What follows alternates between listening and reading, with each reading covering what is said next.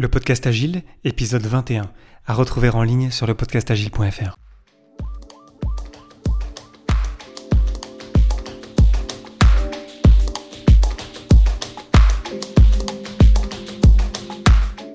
Bonjour, bonsoir et bienvenue sur le podcast Agile, le podcast qui parle d'agilité en français. Merci d'être à l'écoute aujourd'hui, je suis Léo Daven et je réponds chaque semaine à une question liée aux pratiques, méthodes et outils agiles qui font évoluer le monde du travail au-delà. Retrouvez tous les épisodes sur le site web du podcast, lepodcastagile.fr. Aujourd'hui, comment passer à l'état d'esprit agile?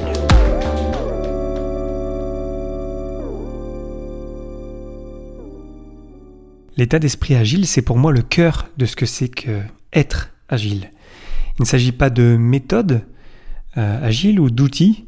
Ce n'est pas à propos du comment et de ce qu'on fait pour être agile. C'est être agile. Et pour moi, c'est une manière particulière de voir la vie et on va voir pourquoi lors de cet épisode. J'étais déjà Scrum Master depuis quelques années lorsque j'ai assisté en 2013 à la keynote de Linda Rising à Agile Tour Montréal. Keynote euh, qui me restera gravé à vie, je pense. Linda y présentait l'état d'esprit agile et dans cet épisode, je vais tenter de vous transmettre en quelques mots ce qu'il est, ce en quoi il se différencie de son opposé, euh, l'état d'esprit dit fixe, et comment passer de ce dernier à celui dit agile. À l'origine de la découverte de ces deux états d'esprit, euh, c'est une étude américaine conduite par une certaine Carol Dweck. Elle en a fait un livre à partir de toutes ces études psychologiques euh, qu'elle a menées avec elle et ses élèves d'ailleurs. Son livre s'appelle Mindset, donc état d'esprit en français. Particulièrement, l'étude qui nous intéresse se déroule en plusieurs phases, six, et je vais vous parler des trois premières, et je vous invite ensuite à aller lire sur la quatrième, cinquième et sixième, euh, l'idée, c'est qu'en fait, on comprend très rapidement et euh, les, phases se suivent et la, logique est la même. Donc ça, nous suffit aujourd'hui de, parler des, des, trois premières phases. La population testée, c'est encore une fois un groupe d'élèves, comme la semaine passée lors de l'épisode 20, auquel on va poser, première phase, une série de questions faciles. Et ensuite, on va les catégoriser en deux groupes. Le premier, le groupe dit d'état d'esprit de développement, et le second dit l'état d'esprit fixe. Donc première phase, question facile, et ensuite on crée deux groupes. Deuxième phase, on leur propose encore des questions, un nouveau test, en leur laissant le choix d'un test difficile ou alors d'un test facile. Le truc, c'est que la plupart du groupe dit de développement, 90%, choisit le test difficile, et la plupart, environ 80%, du groupe dit fixe, choisit le test facile. Donc, deuxième phase, nouveau test, difficile ou facile. Ceux de développement choisissent le difficile, ceux fixe choisissent le facile. Troisième phase, on leur donne un test très difficile aux deux groupes. Les premiers, les euh, personnes dites de développement, travaillent fort et apprécient le challenge, et le deuxième groupe dit fixe se décourage. La phase 4 porte sur la consultation des résultats, la 5 sur un nouveau test facile et la 6 sur le partage des connaissances. L'idée qui se retrouve dans toutes les phases, c'est que deux groupes, l'un dit de développement, l'autre dit fixe, se comportent de manière différente et restent respectivement cohérents dans leur approche de la vie. Ceux de l'état d'esprit fixe refusent les défis, ont peur de l'échec, veulent bien paraître et sont prêts à blâmer les autres pour ça. Ça c'est dans la euh, phase 4 euh, et 6 notamment. Si les résultats n'arrivent pas immédiatement, ils abandonnent rapidement les activités lorsque celles-ci deviennent plus ou trop difficiles. Ils pensent que soit ils sont bons à ça, soit ils ne le sont pas du tout. Ils ignorent les critiques et se sentent menacés par le succès d'autrui. Au contraire, l'autre groupe, les personnes de l'état d'esprit dit de développement, aiment les challenges, car c'est pour elles une opportunité d'apprendre. Elles travaillent fort et persistent lorsqu'elles rencontrent des obstacles. Elles valorisent l'effort, apprennent des critiques et se nourrissent des succès des autres. Le truc que je vous ai pas dit, c'est comment est-ce que ces deux groupes ont été constitués? Si vous revenez un petit peu en arrière, la phase 1, je vous ai dit, test, euh, pardon, question facile, et ensuite, on catégorise avec ces deux groupes-là, dit fixe et dit de développement. Par contre, comment est-ce que ces groupes ont été constitués? Ça, je ne vous l'ai pas dit. Et en fait, évidemment, vous vous y attendez, ces groupes ont été constitués au hasard. Ils ne se sont pas basés sur les résultats du test des premières questions faciles. Par contre, ce qu'ils ont fait, après avoir fait ces deux groupes-là sélectionnés totalement au hasard, les euh, Carol Dweck et euh, ses étudiants se sont adressés à ces deux groupes de deux manières différentes. Au groupe dit d'état d'esprit fixe, on a dit Oh, tu as bien réussi, tu dois être intelligent. Au groupe dit d'état d'esprit de développement, on a dit Oh, tu as bien réussi, tu dois avoir travaillé dur. Et c'est tout.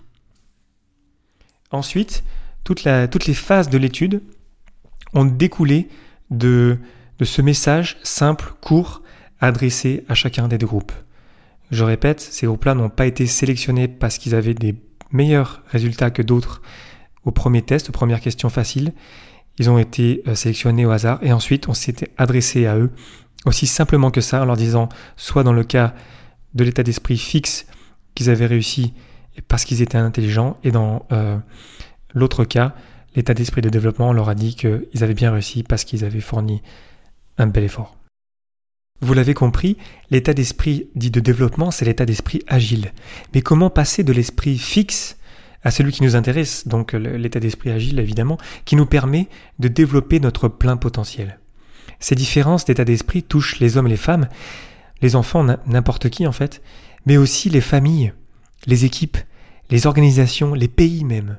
Comme on l'a vu dans l'épisode précédent sur l'influence de nos pensées sur notre environnement, je ne sais pas si vous vous rendez compte de, en ayant un état d'esprit ou l'autre, on peut vraiment influencer de manière positive ou négative tout ce qui nous entoure. La clé là-dedans, et pour répondre à la question euh, d'aujourd'hui qui est comment passer à l'état d'esprit agile, la clé, c'est de ne pas louer la réussite, le résultat. Le félicitations, tu as une mention au bac. Mais le processus, l'effort. Bravo, tu as travaillé fort, tu l'as mérité, tu ne l'as pas volé. De mettre en valeur le voyage, ce qu'on a appris, pas la photo sur Instagram. La détermination, l'implication, l'attitude. Et encore une fois, on revient sur le leadership. Donc je répète, la clé est de ne pas louer la réussite, les bons points, mais comment est-ce qu'on est arrivé? Qu'est-ce qu'on a fait pour euh, recevoir ces bons points-là? Une autre clé, c'est d'accepter l'échec comme une possibilité. Parce que de toute façon, dans le monde complexe, l'échec, il est partout, ça va arriver. On va être perturbé par un élément extérieur qu'on ne contrôle pas.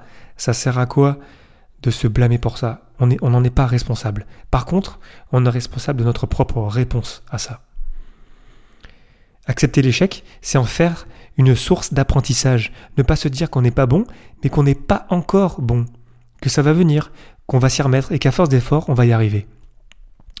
Carol Dweck parle dans un TED euh, euh, génial, comme tous les TED quelque part, de not yet en anglais, pas encore.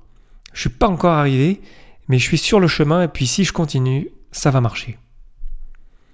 Nous sommes donc tous pour moi des travaux en cours. On peut tout apprendre, tous progresser dans n'importe quel domaine. Vous avez une passion, vous voulez être bon là-dedans, mettez-y du temps, mettez-y euh, de l'intensité, de l'effort, et vous allez y arriver.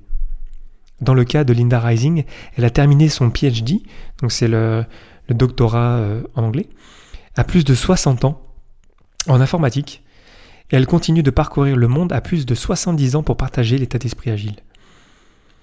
Pour moi, on ne sera jamais terminé. On est toujours, même quand j'ai mon, mon grand-père euh, au téléphone euh, il y a quelques jours, je lui demande toujours qu'il écrive, par exemple, qu'il ait des nouveaux projets, des nouveaux, des nouvelles choses à apprendre parce qu'on est voilà on est toujours des, un, espèce de travail en cours et on a toujours plein de choses à apprendre euh, autour de nous. Pour moi, c'est ça être agile, c'est apprendre continuellement, retourner à la table à dessin encore et encore. Et c'est ça qui est passionnant, je pense. Moi, je, je suis jamais aussi triste que lorsque dans une journée j'ai rien appris.